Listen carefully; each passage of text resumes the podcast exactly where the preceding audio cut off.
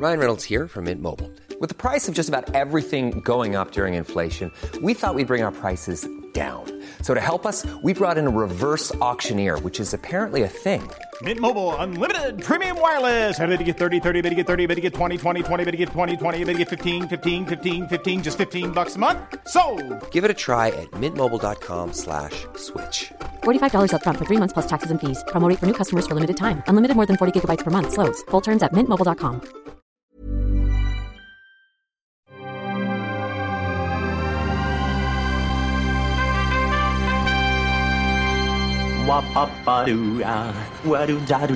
Steven, arrête s'il te plaît, j'ai jamais pu encadrer Michel Legrand. Salut Ciné, votre rendez-vous avec le cinéma qui, face à la morne pleine de ce mois de mars, qui, comme dirait l'autre, risque bien de ne pas passer l'hiver, a décidé d'opter pour un contre-pied des plus radicaux et d'empiéter sur son créneau habituel pour vous recauser d'une ressortie, car merveille du monde actuel, ils sont nombreux, les succès d'antan à nous revenir en salle, et comme nous n'avons pas tous eu la chance d'avoir vu la totalité des meilleurs moments du cinéma des années 80-90 sur grand écran, nous ne pouvons que nous en réjouir.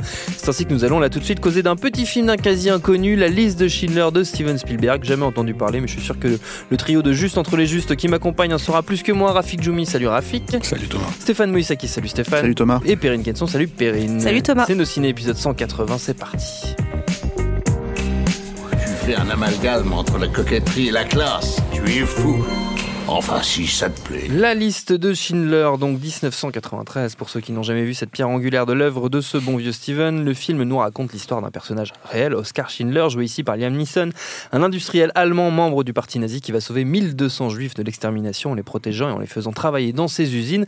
Un personnage ambigu, ne serait-ce que par les liens d'amitié intéressés qu'il entretenait avec le terrifiant Amon Gott, commandant SS du camp de concentration de Plazau, incarné ici par Ralph Fiennes. La loi m'obligeait à vous le dire, monsieur, je suis juif. Bon, moi je suis allemand. Et puis voilà. Devant la caméra de Spielberg, outre Nissan et Fiennes, on trouve aussi Ben Kingsley, Caroline Goodall et M. Beth Davids. Que dire de la liste de Schindler aujourd'hui? Peut-être un mot sur la, la, jeunesse du projet. Euh, Rafik, je me tourne vers toi parce que tu es un peu l'historien, la mémoire de, de, de cette émission, euh, due à ton, à ton grand âge. Parce que Julien n'est pas là pour parce commencer. Et parce que Julien Dupuis n'est pas là pour commencer. On pense tous à lui signer la pétition. Que je fumais aussi la pipe et que j'avais. Tout à fait. Des, Oncle Rafik, raconte. Et des accoudoirs sous les coudes. Euh, c'est un, un, un projet qui, euh, pendant longtemps, enfin, pas, pas pendant longtemps, mais qui à un moment donné a été entre les mains de Martin Scorsese, en fait. C'est un projet d'adaptation euh, que Scorsese devait faire, euh, qui, euh, à l'époque où Spielberg, lui, était sur les nerfs à vif. Mm. on J'ai jamais vraiment réussi à savoir à quel moment il y a eu un switch entre, en, entre les deux. On a échangé nos voilà. scénarios, nouveau concept de télé-réalité. Sachant qu'à la même époque, Stanley Kubrick développait un film qui s'appelait Ariane Papers, qui, qui lui ne à ma connaissance, n'allait pas jusqu'au camp, euh, mais se concentrait sur l'avant, euh, c'est-à-dire euh, d'une femme qui cherchait à, à, faire passer sa famille, ses enfants pour des enfants ariens en, mmh. en, en modifiant donc leur papier. Et euh, Kubrick, lui, il avait beaucoup de mal euh, à faire ce film, euh, psychologiquement parlant, parce que ça lui demandait de faire beaucoup de recherches et passer évidemment ses journées dans la bibliothèque à bosser sur ce genre de recherche. On peut comprendre qu'au bout d'un moment, ça fout le, bourdon. Scorsese, lui, on a, on a gardé des, des, flashs qui apparaîtront des années plus tard dans Shutter Island. Et, Spielberg, lui, a, a, dû lutter contre lui-même, en fait, pour, pour s'autoriser à, à faire ce film-là, parce que c'est un cinéaste qui, d'une part, avait toujours un peu tu sa judéité dans, dans, son cinéma, mais comme dans sa vie aussi.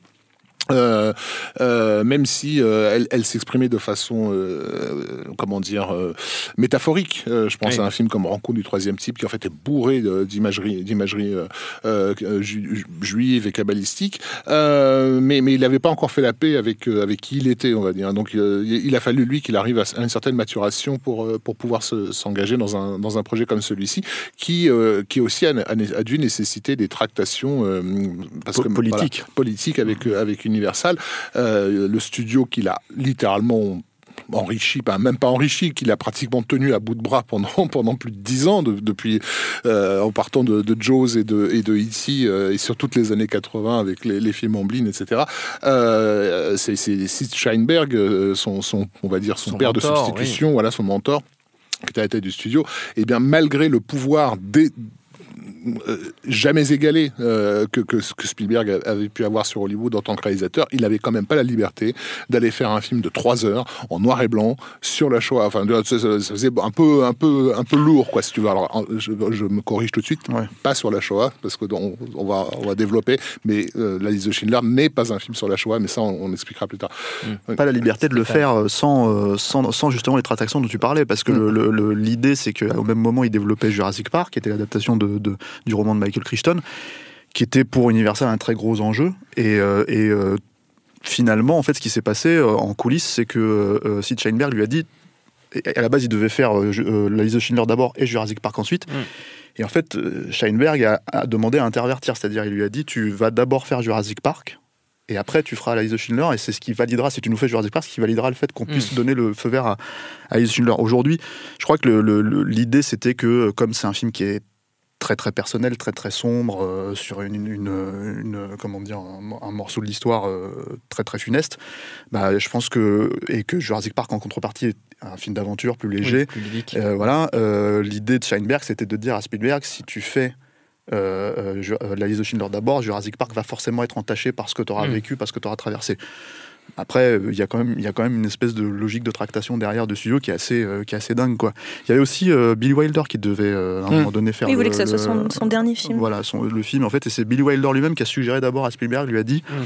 Tu, comment dire euh, tu devrais le faire toi en fait, tu devrais le, réaliser euh, toi-même. Il y a eu aussi un autre réalisateur qui était à un moment donné, parce que quand Spielberg a récupéré les droits aussi du, enfin Universal et les droits et euh, Spielberg, c'est un, livre à la base, et, Spielberg il avait proposé, parce que encore une fois il se sentait pas, comme disait Rafi, que c'est pas facile d'aborder ça, surtout quand, avec son rapport à sa judéité, avec, et puis même c'est, Stéphane l'a dit aussi, c'est un morceau de l'histoire très très très très dur. Euh, donc euh, il sentait pas forcément euh, les épaules pour le faire à un moment donné et il l'avait proposé à Roman Polanski aussi de le faire et Roman Polanski avait dit non parce que c'était trop proche de lui en fait. Hmm. Lui était un échappé du, ghetto de Cracovie et euh, sa mère était morte dans les camps de Cracovie. De Cracovie. Ouais, Cracovie. Et, il est, un, et donc en plus le film est, sur le ghetto de Cracovie. Sa mère est, mort est morte à Auschwitz donc il y avait c'était un lien qui était beaucoup trop beaucoup trop important euh, pour lui. Quoi. Donc c'est vrai que Spielberg a dû aussi. Il y a une autre raison pour laquelle Spielberg, à un moment donné, donc au-delà d'être en d'avoir fait ce travail sur lui-même aussi. C'était une période aussi, euh, potentiellement, il y avait des remontées euh, pas mal d'antisémitisme. On était post-chute euh, du mur, hmm. peu de temps, enfin, il y avait la chute du mur qui était en, cours après la guerre froide. il y avait aussi des, des, remontées comme ça d'antisémitisme, de ce genre de choses, des, des, faits qui arrivaient. Et il a pris un petit peu peur et il s'est dit qu'il y avait quand même quelque chose à, à faire. Ce film avait, avait une importance à un moment donné aussi euh, dans son message par rapport à ce qui se passait euh, mondialement en fait. Hmm. Il y, avait aussi un, tabou euh, manifeste euh, à, faire, à faire un film euh, qui se passe, ne serait-ce qu'en partie, dans, un camp de la mort.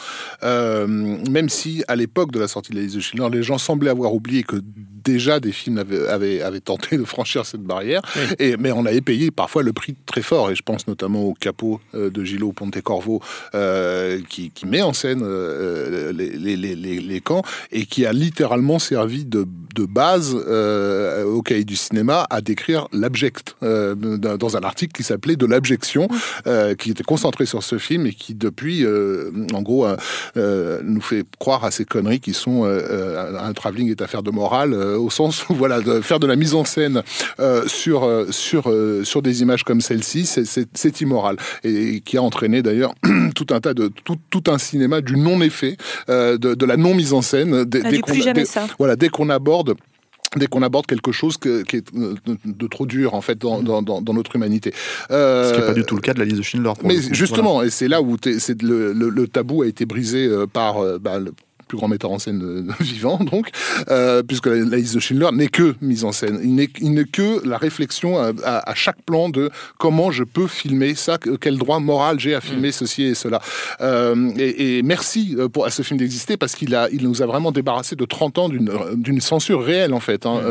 Mm. il y avait eu un film comme Portier de nuit aussi qui s'était un petit peu approché de de ce sujet-là, mais d'une façon, on va dire, euh, approuvée par, par les, élites de, les élites de son époque.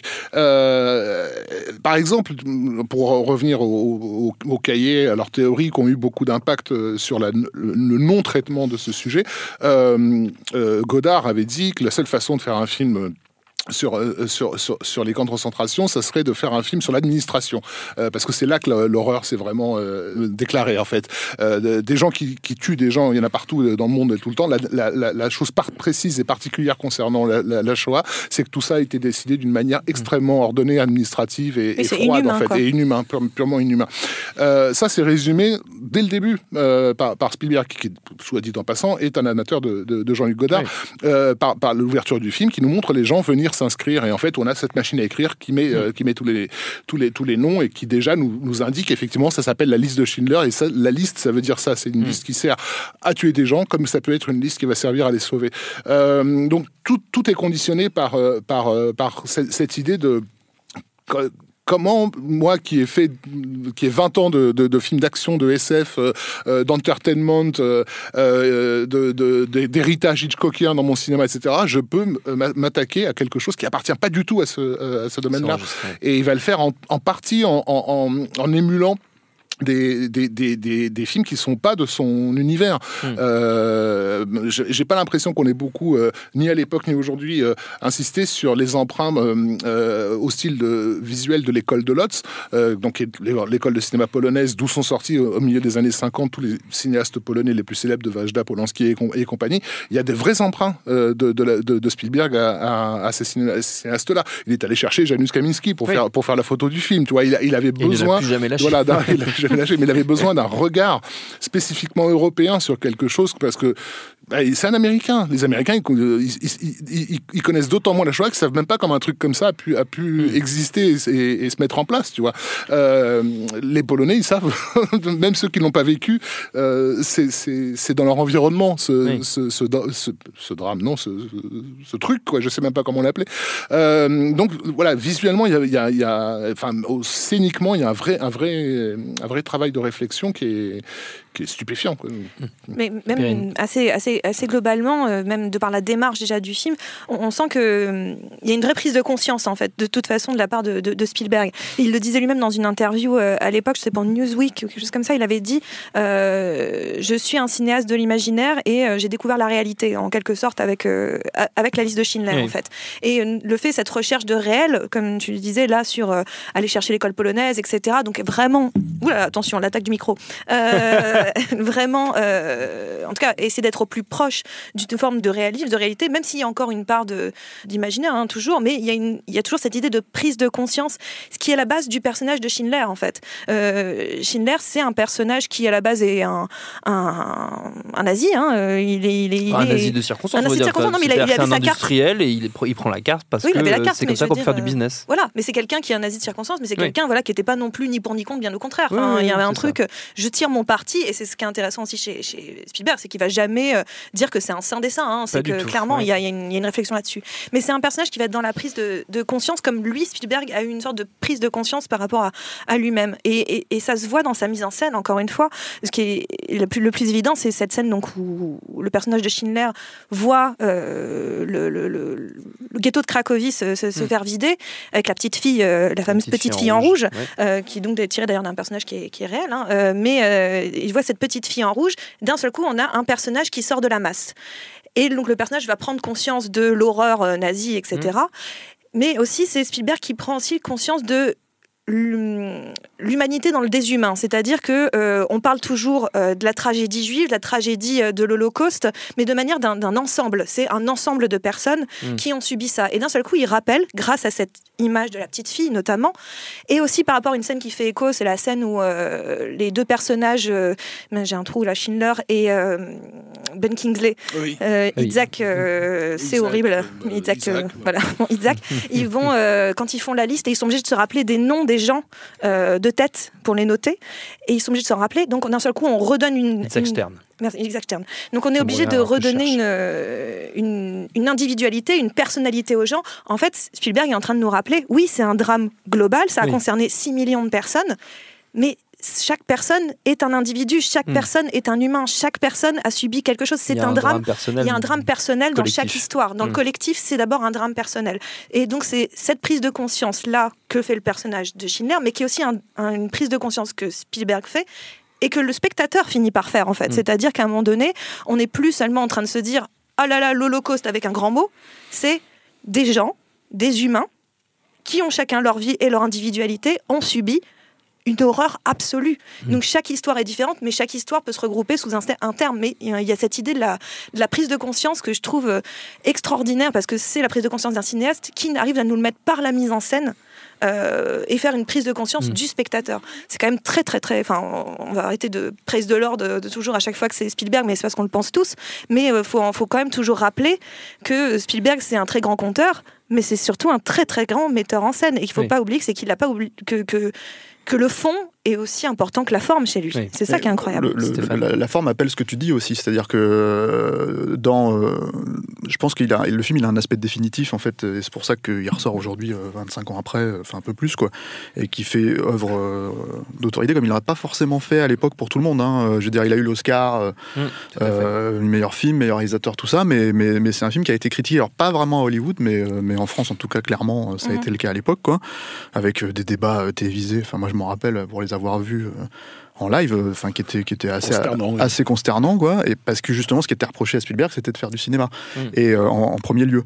Et le le, le on, truc parlait, c'est que on parlait de cow-boy euh, à l'époque. Euh, Il arrivait comme un cow-boy sur le sujet. Ouais, il disait, euh, ouais, euh, les Américains, avec eux, on sait que les cow-boys vont gagner à la fin. euh, Ouais, euh, enfin, euh, il y avait des accusations d'antisémitisme, hein, enfin, ce qui était complètement aberrant. Enfin, je veux dire, euh, on, en- on en- on en- arrivait là, en fait. Et le, le- le problème, en fait, c'est que cet aspect définitif du film, en fait, c'est parce qu'il y a, euh, à un moment donné, il y a une. Alors que c'est pas un film, c'est pas, c'est un film de la toile de fond, euh, la Shoah est dedans, mais le truc, c'est que c'est c'est un film sur les survivants. Mm. Et l'idée, en fait, c'est de montrer euh, clairement, en fait, la façon dont chaque petite histoire, chaque petite anecdote, en fait, va nourrir à travers le, le fil Mm. conducteur des, des- des personnages principaux, va nourrir, en fait, si tu veux, ce, ce, ce- ce récit, lui donner une importance. Tu, je pense que tu demandes à n'importe qui, alors, autour de cette table, mais aux gens qui ont vu le film, tout simplement. En fait, ils ont des images. On parle de la gamine en rouge, évidemment, Sûr. mais euh, moi, il y a ce gamin euh, qui tombe dans les, dans les latrines. Mmh. Il y a euh, euh, le, ce, ce, ce nazi qui, de, qui, qui pète un boulon en fait devant, le, devant le brasier. Il y, a, il y a tout un tas d'images comme ça en fait qui te reviennent, qui sont très très fortes et qui pour certaines, en fait, juste durent, euh, comment dire, peut-être euh, 10 secondes, 20 Mm. secondes, 30 secondes à l'écran, et, et, et qui nourrissent énormément, en fait, le, le- le sujet. C'est pour ça qu'il a, je pense, aussi un espèce d'aspect euh, euh, définitif, en fait, qui, euh, qui, euh, qui est appelé par la mise en scène. Il y a, il y a le choix, bon, le noir, le noir et blanc, etc., etc., mais le truc, c'est qu'il y a un, je pense aussi, il y a une espèce de logique de j'ai pas envie de dire de devoir de mémoire au sens, euh, au sens strict du terme, comme on pourrait, parce que c'est un grand sujet, il faut en parler, il faut le traiter comme ça, mais vraiment en fait comme une, euh, comme dans la façon de raconter l'utilisation en fait de, tu ouvres une boîte avec des photos en noir et blanc et tu montres les choses aux gens, Mm. et en fait c'était cette époque-là, et, je pense qu'il y a cette notion-là en fait, si tu veux, Mm. et c'est une notion de compter le récit en fait, c'est une notion de, de manière un peu extra cinématographique, mais c'est là en fait, c'est- prégnant, et, euh, et, euh, et d'ailleurs cette idée en fait à un moment donné même littéralement de sortir du film en fait à la fin du film et de, de, de- de revenir ramener la, en la couleur réalité voilà la réalité. c'est euh, c'est euh, c'est presque c'est même pas que ça contredit mais ça confirme en fait ce Ouais. que le film fait euh, euh, à, à ce moment là quoi Mm. Ce qui Donc, euh, sur l'image très forte de Nissan lui-même, du, enfin, du personnage Voilà. qui vient honorer la mémoire du, du, Après, du vrai personnage. quand on dit c'est un film de cinéma c'est que c'est un, et c'est un film de Spielberg c'est à dire que même si lui alors apparemment il a il a plus ou moins repensé euh, son fonctionnement sa méthodologie en fait il a par exemple apparemment il a pas du tout storyboardé le film Pas du tout, ouais. euh, Ouais. euh, ce qui est pas- enfin ce qui était pas courant à l'époque pour lui quoi Il a tourné beaucoup de choses lui-même. Voilà, aussi, à euh, l'épaule. Voilà, il y a aussi il y a l'idée, par exemple, si tu veux, ils avaient les moyens de tourner à Auschwitz, il a évidemment décidé de, de- de répliquer le, le- le camp de l'autre côté pour, pour ne pas, euh, comment dire, tourner euh, dans le décor même. Lui, il a vécu, il a vécu le tournage de manière très très intense Violente, et très très ouais. violente, quoi. Euh, mais euh, sans à aucun moment donné, en fait, perdre ses capacités en fait de compteur. C'est-à-dire que quand on doit te montrer t'expliquer pourquoi un personnage de Schindler, le personnage de Schindler est séduisant, comment il va réussir à convaincre en fait, Mm. si tu veux tout simplement de, le- le- les autres en fait de, de, faire passer ces gens-là en fait, de les sauver, euh, bah, il te le montre comme un personnage extraordinairement charismatique euh, au début, euh, comme une star de cinéma quoi. C'est-à-dire il y, un- y a une logique de séduction.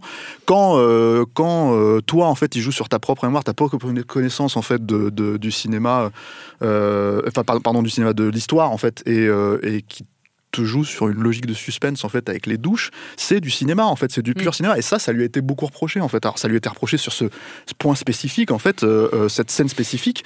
Et Euh, c'est- Et, c'est très intéressant parce que si on décortique euh, ce qui a bloqué euh, à l'époque, en fait, ça se retourne contre- complètement contre les, les accusateurs. Parce que ça, c'est une méthode que Spielberg a, a, a utilisée sur plusieurs de, de ses films, qui est de frustrer le public pour lui donner euh, Hmm.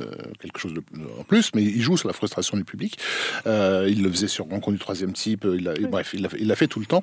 Euh, et, et- et sur la liste de Schindler, effectivement, qu'est-ce qui s'est passé sur cette séquence-là euh, où on a l'impression qu'on va inexorablement vers les douches de la mort et qu'il s'avère que ce sont de vraies douches, c'est que une partie du public s'est dit s'est réveillé, révélé frustré de ne pas voir. C'est-à-dire qu'en fait, ils avaient payé euh, pour voir ça. Pour voir l'horreur. Et, et on, on, leur- on- on leur- on refusait de leur montrer ça. Et, et- et pour moi, c'est, moi, je l'ai vraiment pris comme, en tant que cinéphile, en tout cas, comme une, une, des rares accusations de Spielberg envers son public dans, dans, dans un de ses films. Du genre, mais vous vous attendiez à quoi là Euh, Je voilà, je fais un film sur les survivants et, et, et c'est, et de le voir euh, critiqué Il l'a- précisément il l'a pour fait cette sur d'autres séquence. films derrière après hein. il a fait sur d'autres films euh, incompris hein, euh, Ouais. où les gens l'attendaient sur, sur certains trucs et il a bah on pense à AI par exemple ce genre de Mmh, choses sur le mmh, final quoi mmh. Mais euh, bah, je t'en prie vas-y Mais, ça, c'était, encore une fois, pour moi, un, ques- un questionnement moral. euh, Enfin, c'est typiquement un, choix de, mise en scène guidé par euh, un, questionnement moral. Il y a aussi une autre scène que je trouve assez emblématique de sa façon de fonctionner, euh, qui est un des rares moments du film où il décide de faire rire le spectateur, pour le prendre aussi à son, à son propre piège, qui est le moment où Amon Goeth, donc qui est joué par Ralph Fiennes, décide de suivre le conseil d'Isaac et de, faire preuve de clémence. Et, et- et alors que euh, un, un- un gamin a fait un truc qui lui a pas plu et qu'en temps normal il l'aurait buté de, sur, sur, sur le champ, il se met, il se, il se prend tout d'un coup pour un, pour un empereur quoi et il lui met les, les, les, la- les- les doigts sur la tête en lui disant je te pardonne. Bon. Et ça fait rire dans la, et c'est le but, hein, de- c'est le but de faire rire le public dans, dans, dans, dans la salle. Et ensuite on suit euh, Isaac à l'extérieur qui est en train de marcher en, très, de façon très nerveuse. On, on le suit en travelling, on entend un coup de feu hors champ. Et, euh, et dans le travelling, on aperçoit derrière, euh, en arrière-plan, le, corps du gamin, en fait, Edmund qui a finalement chan- chan- chan- changé d'avis. Et, donc, il y a une espèce de, détachement de la mise en scène dans, toute la scène, entre guillemets, rigolote. Il n'y a pas de mise en scène, c'est une espèce de chant contre chant assez basique, où, vraiment le public euh, se laisse aller et rigole. Et tout d'un coup, la mise en scène revient avec ce travelling hyper euh, chorégraphié. Et, ce que tu découvres, c'est que tu étais en train de rire, là, au fait. Tu vois, enfin, vraiment, euh, on, est, on, est, tout le temps, tout le temps tiraillé entre le confort de, ses, de sa comment dire de, de sa position de spectateur de oui moi je suis du bon côté de l'histoire euh, euh, je regarde ça de loin je suis coupable de rien euh, Ouais. et, et régulièrement on est ramené à ouais mais t'as as une attente Euh, il y a quelque chose qui te guide vers vers cet instant de mort et et ça, c'est bon, c'est c'est c'est pas ce qui a été euh, remarqué sur le film à, à sa sortie. Il y a eu un- aux États-Unis, notamment pas vraiment en France, mais aux États-Unis, une espèce de de respect presque religieux, non pas forcément du film, mais de l'objet qui qui qui, qui, le qui le traitait. Euh, il y a même un épisode hilarant de, de Seinfeld, de la série. Seinfeld à ce sujet-là, où en fait il va voir liste de Schindler parce que tout le monde autour de lui va voir de Schindler et en fait il sort avec une nana et, et les gens le voient euh, Son oncle, je crois, euh, rouler un Ah. palot pendant la liste de Schindler et ça devient un, un scandale, un scandale dans tout le quartier. Mais familial. voilà, mais qui, qui mettait le doigt sur ce côté rituel d'aller voir ce film euh, euh, pour euh, comment dire pour pour rentrer en contact avec, avec tous nos ancêtres qui sont qui, qui- qui- qui sont morts quoi, qui, échappait complètement au cadre au cadre cinématographique pour ve- devenir un, un objet vraiment de, de, de rituels euh, euh, sociologiques et de, de devoirs de mémoire. Euh, la question de l'Oscar, elle s'est posée aussi par, en, en ces termes-là. Est-ce que l'Oscar elle lui a été donné parce que c'était le meilleur film qui soit, ou est-ce que l'Oscar lui a été donné parce que le sujet imposait ouais. l'Oscar? Je trouve presque dommage que Spielberg ait eu l'Oscar pour ce film-là, parce que oui, de toute évidence, Spiel- euh, La liste de Schindler était clairement le meilleur film de l'année où il est sorti. Euh, Avec Jurassic Park. Non, je suis désolé. Euh, non, non, non. y a- genre, on a, on a atteint, on a atteint des, des- des niveaux dans la, dans le dans la perfection, la perfection cinématographique qui qui sont stupéfiants. Avec, euh, euh, mais, mais on avait quand même le sentiment que l'Oscar lui avait été plus donné comme un. Peut-être, pour, mais. pour, pour récompenser le courage d'avoir abordé un sujet difficile. Peut-être, mais l'idée c'est que quand tu regardes un film comme euh, La liste de Schindler, et c'est assez évident quand tu regardes le reste de, de- de la carrière de Spielberg par la suite, on a parlé de Janusz Kaminski qui est devenu son chef-op attitré, euh, alors qu'il en avait plusieurs en fait avant, euh, depuis quoi. Mais il y a aussi, euh, bah, en fait, euh, j'ai l'impression la, la première véritable introduction de la caméra portée chez Spielberg, c'est là-dedans, et tu la retrouveras dans, dans- dans des films comme Minority Report. On l'avait déjà dans. Empire du Soleil, qui était aussi peu un dans- film ouais. dur. Mm. euh, ouais. Mm. Et là, ça me semble plus évident en fait quand tu quand tu regardes dans le film, que peut-être aussi le sujet apporte apporte. Le... J'arrive plus à me rappeler en fait de, de la mise en scène Mm. grandiose de, de, de l'Empire du Soleil plutôt que, que ces moments-là quoi. Et c'est quelque chose en fait que une espèce de libération en fait que tu retrouves en fait dans, dans ces autres dans ces autres films. En tout cas, ceux qui comptent, j'ai envie de dire, hein, pas pas euh, euh, pas des trucs comme Amistad forcément, mais je veux dire des trucs comme comme Minority Report. Il y a, enfin, je veux dire, c'est quand même difficile quand tu regardes la Guerre des Mondes de pas dans certains plans, dans certaines images, en fait, clairement penser à, à la façon euh, de, de procéder des, des- des créatures et des, et des nazis dans, dans, dans la liste de Schindler. C'est-à-dire vraiment le, le- et la façon dont c'est filmé, la façon dont c'est montré, hein, les, les- des immeubles entiers en fait qui se font qui se font pas raser, mais mais qui se font détruire de l'intérieur Bah, on en a- fait. A, euh, voilà. dans la guerre des mondes les, les vêtements qui tombent du ciel. Hein, comme, Voilà, euh, c'est ça. Donc, tu as, tout un tas de- d'images euh, fortes, de, de, de façons de procéder fortes, en fait. Euh, ça a changé sa façon de- de faire du cinéma, tout simplement. Ça l'a changé lui profondément. Comme j'ai tendance à penser que sa façon de faire du cinéma émane littéralement de lui, c'est-à-dire de façon euh, extraordinairement intuitive, euh, bah, je pense que ça a tout simplement changé sa façon de faire du cinéma aussi, puisque ça a changé lui. Et, Et- et- pardon, vas-y. Non, vas-y. c'est pas- Non, non, vas-y. Mais c'est c'est aussi, ça a changé euh, sa façon de faire du cinéma, mais ça a aussi changé un peu la, la perception que, que, que le milieu avait de lui aussi, en, en grande partie. Enfin, il- avant la liste de Schindler, il y a eu euh, évidemment l'Empire du Soleil, il y a eu la, la couleur des sentiments, mais euh, la couleur des sentiments, la, la couleur pourpre. Parce que je suis fatiguée. la couleur pourpre. euh, mais euh, mais c'est vraiment le film qui l'a hum, assis de manière générale, de, de, de manière forte et définitive, comme un, un, un- pas qu'un cinéaste du divertissement, pas qu'un cinéaste de l'entertainment, mais un, ciné, un cinéaste aussi d'auteur, un cinéaste, en tout cas. euh, important dans un truc un petit peu snobinard j'ai envie de dire où on pourrait dire ah bah voilà il sait faire des trucs à, à sujet quoi. Donc il y a, y et les années 90 ça a été ça aussi. C'est à dire que c'est quelque chose qu'il les années 90 pour Spielberg c'est des années qui l'ont définitivement assis à la fois comme le roi du divertissement hein, on a on a Jurassic Park on a on, on avait euh, Jurassic Park. Non, non, Jurassic Park. Tu veux mettre Hook euh, dans le non mais Hook, bon Hook ça n'a pas été une, une- une- une- ça a été- ça a pas été une bonne réception critique, mais ça a été une- en tout cas euh, au niveau du public il y a eu du monde. Hein, c'est pas non plus pas un échec du tout de la part de, de Spielberg, mais en plus il y a eu euh, voilà euh, donc euh, la liste de Schindler, il y a eu bien sûr je trouve plus mes mots. Soldat Ryan. Soldat Ryan. Et Amistad qui aussi étaient, étaient quand même Amistad on en pense qu'on en veut, mais c'était aussi un film à sujet très très fort qui a été mal réceptionné particulièrement aux États-Unis parce que c'était un sujet qui, que les États-Unis n'avaient pas forcément envie de voir non plus, qui pour le coup les touchait d'un peu plus près que, que, que potentiellement le- la liste de Schindler, puisque c'était chez eux.